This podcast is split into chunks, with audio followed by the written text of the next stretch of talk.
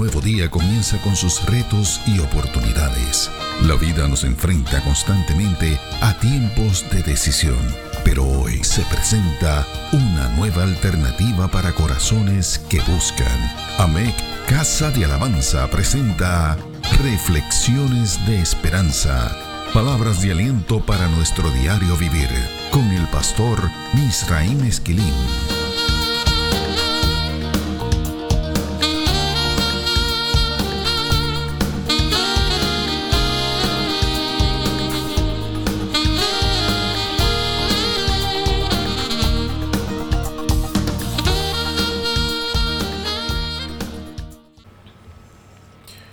Recibe bendiciones del Señor. Es un secreto a voces que la época de la Navidad es una de las más bellas, si no la más bella de todas las épocas del año. Es bella por su música, por los colores festivos que la enmarcan y las decoraciones que utilizamos para distinguirla de todas las demás fiestas. Es mucho más bella por el ambiente que se respira en ella. La franca camaradería, los regalos que se obsequian por doquier, las invitaciones a compartir en la mesa de otras familias son solo algunas de las cosas que la distinguen. Pero el detalle que hace de la Navidad una fiesta sin par es sin duda alguna el hecho de que en ella celebramos el nacimiento del niño Dios. Si Jesús nació o no en esta fecha, y yo estoy seguro de que no nació en ella, no es tan importante como saber que nos hemos puesto de acuerdo para celebrar su nacimiento. En otras palabras, la Navidad es el cumpleaños del niño de Belén. Es muy cierto que Jesucristo nunca celebró su onomástico, pero eso no impide que pecadores salvados por su sangre derramada en el Calvario decidamos hacerlo como una muestra de gratitud y felicidad. El nacimiento del niño Dios tenía que estar precedido y matizado por anuncios y proezas inigualables. Si los nacimientos de hombres como Sansón en jueces capítulo 13 y Jeremías en Jeremías capítulo 1 y verso 5 fueron precedidos y matizados por anuncios, ¿por qué no el del Salvador del mundo? El verbo de Dios, aquel que se encarnó e hizo ver a los ciegos, caminó sobre las aguas, multiplicó panes y peces, convirtió el agua en vino, resucitó a Lázaro, resucitó a la hija de Jairo y al hijo de la viuda de Naín, venció la muerte y la tumba, mereció un nacimiento sin precedentes. Sobre todo cuando recordamos que el niño que nació en el pesebre es el mismo Dios desde la eternidad y hasta la eternidad. Un dato sobresaliente es que el Dios eterno decidió nacer en una cuna humilde en Belén. Los padres de la iglesia trataron con esto de muchas maneras. Por ejemplo, San Atanasio postulaba en el cuarto siglo de la era cristiana que la redención podía ser definida como la capacidad para participar de la naturaleza divina.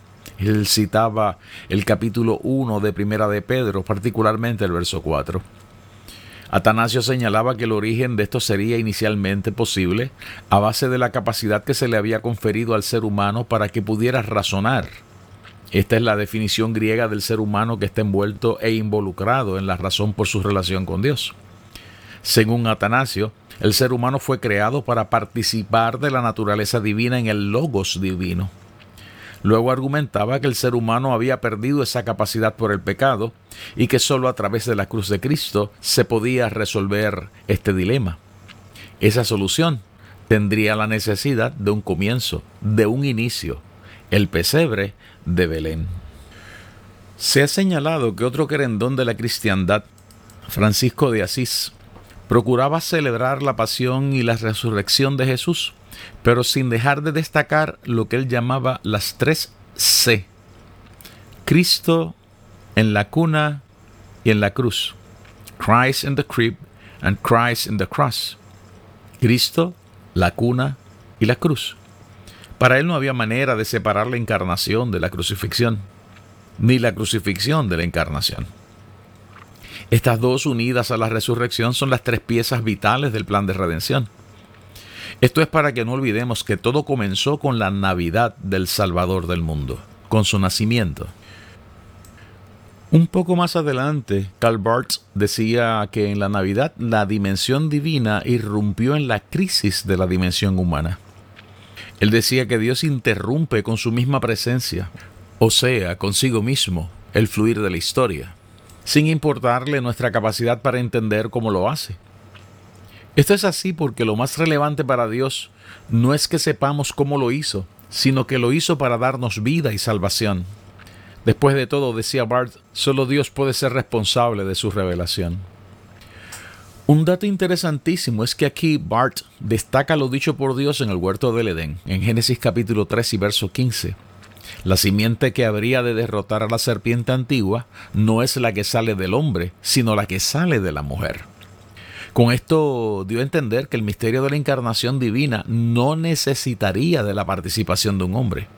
Esto es, Dios se encarnó en el vientre de la Virgen sin que ella necesitara conocer a su marido. El propósito de ese análisis no es el de considerar a una como superior al otro. En otras palabras, no es una justificación de la mariología ni de la mariolatría.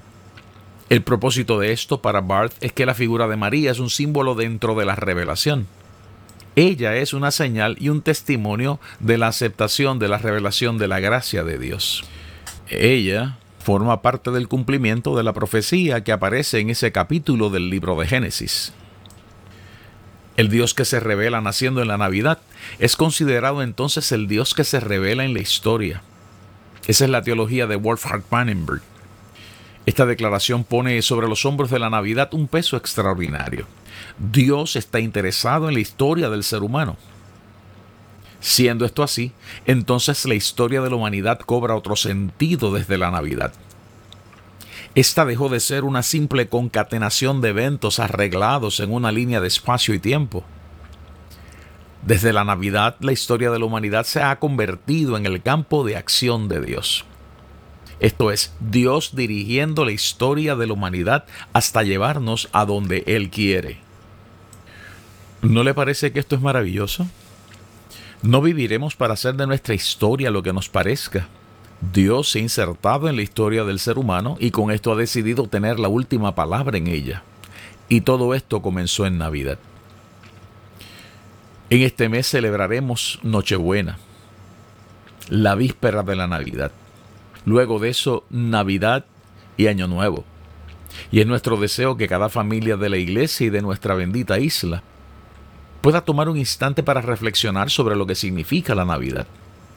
Sí, que lo hagamos y que tomemos unos minutos para dar gracias a Dios por haberse insertado en la historia, en tu historia, en mi historia, en las historias de nuestras familias. Sí, que la participación de Dios en la historia toma un giro imposible de alterar desde la Navidad y ese es el regalo más grande que aspiramos tener. Sé que al hacerlo tendremos la oportunidad de recibir la visitación del Santo Espíritu de Dios en nuestras fiestas. Y Él, como tercera persona de la Trinidad, le dará a estas fiestas un sabor muy distinto y especial. El sabor del cielo. Si se le antoja, puede llamar a esto una Navidad con sabor celestial. Reflexiones de Esperanza fue una presentación de AMEC Casa de Alabanza. Somos una iglesia de presencia.